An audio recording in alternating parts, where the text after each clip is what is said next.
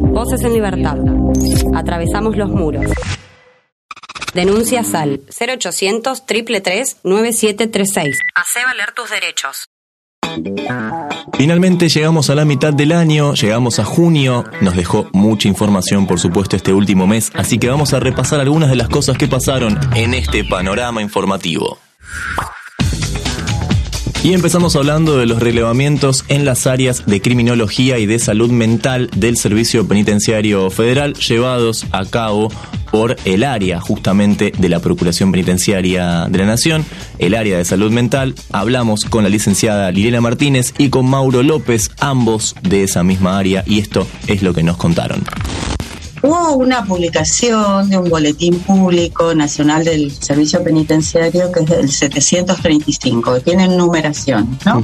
Es este del año 2020, creo, 2021. Y sobre ese boletín que eh, aborda la cuestión de los criterios para la elaboración de las historias criminológicas y los criterios para la construcción, la confección del programa de tratamiento individual y los criterios a su vez para que se manejen los consejos correccionales, calificando a las personas este, detenidas, condenadas, este, hubo una modificación en ese sentido. A partir de ese boletín, que empezamos a trabajar sobre ese boletín, que realmente nos sorprendió bien, buenamente, porque realmente muchas de las cuestiones que se plantean ahí eh, son cuestiones que nosotros desde la Procuración venimos planteando, hicimos relevamiento respecto de los servicios criminológicos de la Unidad 19, del Complejo de Seiza, de Marcos Paz,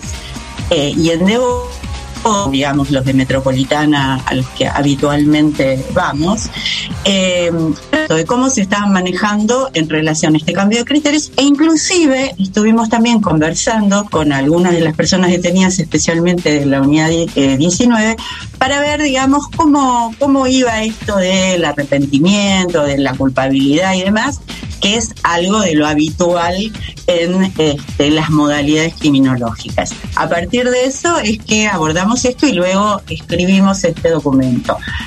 Y esta cuestión de, la consignación de las historias criminológicas es algo que es parte de la, práctica habitual de eh, los servicios criminológicos en todos los lugares donde relevamos. Respecto a esto, los profesionales los, los, miembros del equipo profesional con los que hablamos, los, miembros del equipo criminológico, lo que nos planteaban es, cierta tensión que había con respecto a la ley de ejecución penal, porque la ley de ejecución penal eh, viene hablando de, cuestiones que se podrían eh, eh, interpretar como contrarios a este boletín, porque habla de que de la capacidad de respetar y comprender la ley, y así como también la gravedad de los actos y la sanción impuesta será parte de la rehabilitación. Mauro López y la licenciada Liliana Martínez, jefa del área de salud mental de la Procuración Penitenciaria.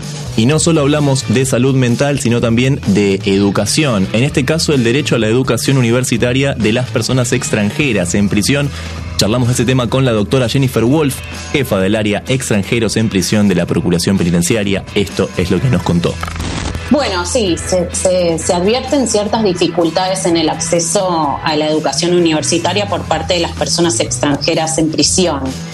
Em, el panorama es, complejo y eh, tiene sus años como de, trabajo intensivo. En primer lugar, lo que está bueno eh, plantear es que la UBA irrumpe en la cárcel eh, luego de la última dictadura y eh, se asienta lo que es el programa UBA 22, que es Educación en Contextos de Encierro. En ese marco se, plantean distintas carreras universitarias que se dictan al interior de las cárceles. Eh, la cárcel pionera es Devoto con su centro universitario y a partir de que, van pasando los años se va ampliando la, carrera curricular. el acceso a la universidad impone una, una, situación muy importante para las personas privadas de libertad porque eh, los hace salir de, los mayores espacios de encierro. Eh, la cuestión que se plantea con la población extranjera es que eh, la universidad lo que exige para, para ser inscrito como alumno regular es la posesión de un DNI argentino, que eh, no todas las personas extranjeras tienen uno, porque esto tiene que ver con, con, el, con la situación migratoria que cada persona ostente. Y eh, por otro lado, hay una imposibilidad concreta dispuesta por la ley de migraciones de una vigencia de este DNI durante la situación de privación. ¿Qué quiere decir esto? Que eh, no existe la posibilidad de renovación de un DNI para una persona extranjera que está privada de su libertad. Entonces, eh, esta exigencia para la inscripción con esta imposibilidad cierta de eh, contar con un documento hace que se vuelva un requisito de imposible cumplimiento. Pasaba la doctora Jennifer Wolf, jefa del área extranjeros en prisión de la Procuración Penitenciaria, y también nos metimos con lo que está pasando en Ezeiza, en este caso con los problemas del sistema de comunicación telefónica. Hablamos con el director de Derechos Humanos de la Procuración Penitenciaria de la Nación, Sebastián Pereiro, junto a la asesora de Dirección Legal y Contencioso Penal, Daniela Ajá, y al respecto de ese tema nos dijeron esto. Bueno, específicamente en, el año 2021 eh, hubo una problemática que tiene que ver con el, robo del, cableado eh, de los postes en donde estaban ubicados para proveer las líneas telefónicas. Y a raíz de esto eh, tanto el complejo de Seiza como los alrededores se quedan sin comunicación telefónica.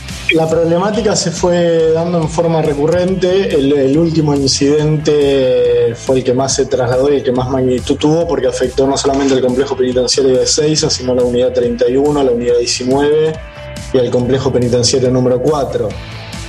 Ya durante el 2020 y el 2021 se fueron generando hechos que el servicio penitenciario eh, según informaba, era producto del, robo de cables de la compañía telefónica de Argentina, las cuales en teoría lo repusieron en varias oportunidades.